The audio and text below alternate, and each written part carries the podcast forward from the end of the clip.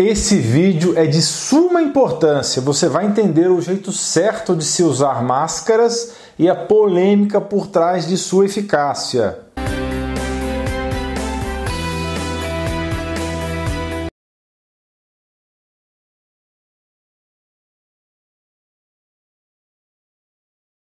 Pessoal, somente um quarto das pessoas, 20% que assistem os vídeos se inscrevem. Mas por que se inscrever? Que tal ter acesso a mais 600 vídeos do canal de saúde mais completo e diversificado do Brasil? E que tal ser avisado sempre que um novo vídeo sair, ativando o sininho? Dê um presente para você e sua família para que vocês atinjam excelência em saúde. Há alguns meses atrás, publicamos um vídeo mostrando a experiência positiva do uso de máscaras na República Tcheca. Naquele momento, o uso de máscaras ainda não era recomendado pela OMS. De lá para cá, muita coisa mudou. Agora parece que as máscaras estão sendo exigidas em todo tipo de ambiente, junto com várias outras medidas arbitrárias que viraram regras por teoricamente fazerem sentido. E isso é compreensível, visto que ninguém tem certeza de nada e as pessoas se sentem mais seguras se as autoridades são firmes nas suas propostas de contenção da doença. Existem muitas polêmicas científicas por trás do uso de máscaras, e para quem for ficar até o final do vídeo vai saber quais são essas polêmicas. Mas nesse exato momento vamos dar algumas dicas importantes de como utilizar as máscaras do jeito certo, que a maioria das pessoas não está fazendo, tornando o uso desse dispositivo algo, digamos, para inglês ver. Bem, como todos nós sabemos, o objetivo do uso de máscaras é reduzir a transmissão de doenças infecciosas, incluindo o Covid-19.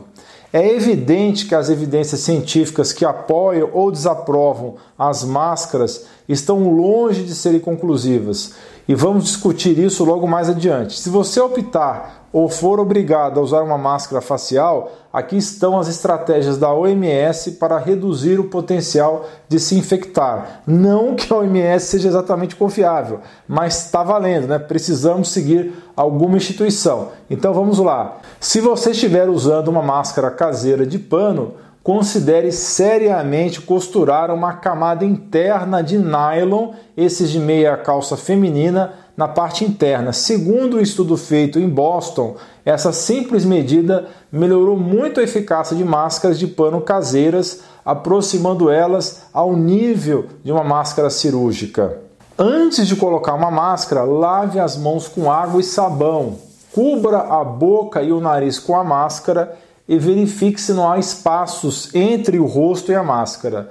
Evite tocar na máscara enquanto estiver usando. Se for necessário tocar, tente limpar as mãos com álcool ou água e sabão antes de fazer. Substitua a máscara por uma nova assim que ela estiver úmida. Não reutilize as máscaras de uso único, mas se for usar alguma máscara de tecido, use uma ao longo de um dia e lave logo em seguida.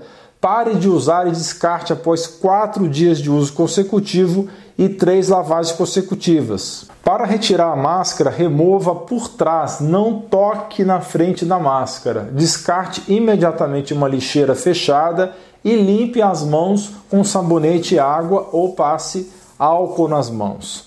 Lembre-se que o uso da máscara só é efetivo se for associado à lavagem constante das mãos com água e sabão por pelo menos 20 segundos e não ficar tocando na máscara a cada 5 minutos. Qualquer coisa diferente disso, você só está fingindo que está se protegendo, tipo uma fantasia de ninja ou de inimigo do Batman. Bem, vamos então às polêmicas. Atenção, haters, preparem suas pedras.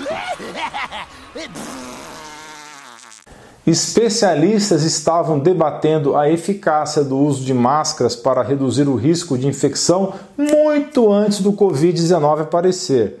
As máscaras cirúrgicas foram introduzidas há quase um século com o objetivo de proteger os pacientes durante atos operatórios, cirurgias. No entanto, os pesquisadores continuam a questionar se essa rotina estabelecida nos hospitais é necessária ou não. É importante lembrar que existem duas formas de inalar os vírus, através do popularmente chamado perdigoto ou no jargão científico gotículas respiratórias e através dos vírus em aerosol. No primeiro caso, as máscaras poderiam conferir algum grau de proteção porque barrariam as gotículas. No segundo caso, os vírus estariam diluídos no ar, dispersos no ar, e os poros das máscaras deveriam ser menores que o diâmetro dos vírus para conferir proteção. A ciência mostra claramente que coberturas faciais de vários tipos fazem pouco ou nada para prevenir doenças respiratórias causadas por vírus na forma de aerosol diluídos no ar, dispersos no ar. Porém, muitas autoridades de saúde ainda insistem que algo é melhor do que nada, pois inibem a disseminação de gotículas respiratórias carregadas de vírus. Alguns estudos demonstram que se você é portador do vírus, usando uma máscara cirúrgica profissional, você reduz teoricamente a quantidade de gotículas respiratórias carregadas de vírus que deposita no ambiente em volta em cerca de 75%. Veja bem, não é 100% e também isso não se aplica às máscaras caseiras. Isso também não impede a disseminação dos vírus na forma de aerosol. Em um estudo publicado em 2016, os cientistas não encontraram diferença nas taxas de infecção de pacientes submetidos à cirurgia limpa, independentemente se a equipe cirúrgica estava usando máscara ou não.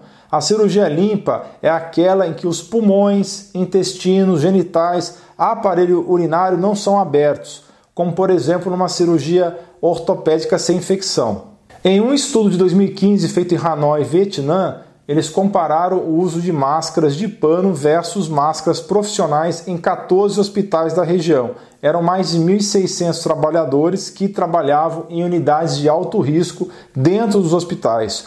Os que usaram máscaras de pano pegaram mais infecções respiratórias virais que os que estavam utilizando máscaras profissionais. A conclusão dos autores desse estudo foi a que as máscaras reutilizáveis retinham mais umidade e perdiam a capacidade de filtro depois de vários usos. Um estudo americano de 2019 avaliou 20 modelos de máscaras de pano de baixo custo. O diâmetro dos poros variou de 80 a 500 nanômetros isso seria insuficiente para barrar partículas de menos de cerca de 60 nanômetros, que seria o diâmetro do SARS-CoV-2.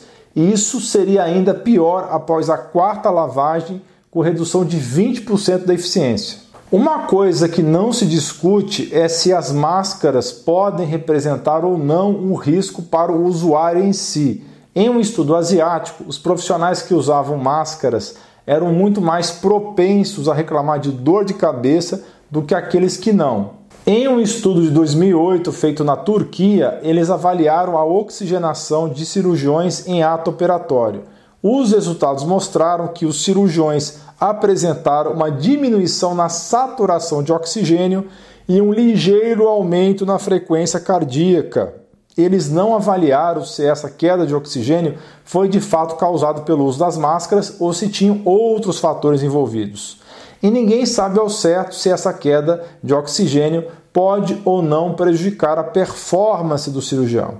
O Dr. Russell Blaylock, ex-neurocirurgião americano muito respeitado e autor de livros, expressa suas preocupações com o uso de máscaras em pessoas sabidamente infectadas. Ele sustenta que existem perigos em usar máscaras profissionais do modelo N95 diariamente, principalmente se usadas por várias horas seguidas.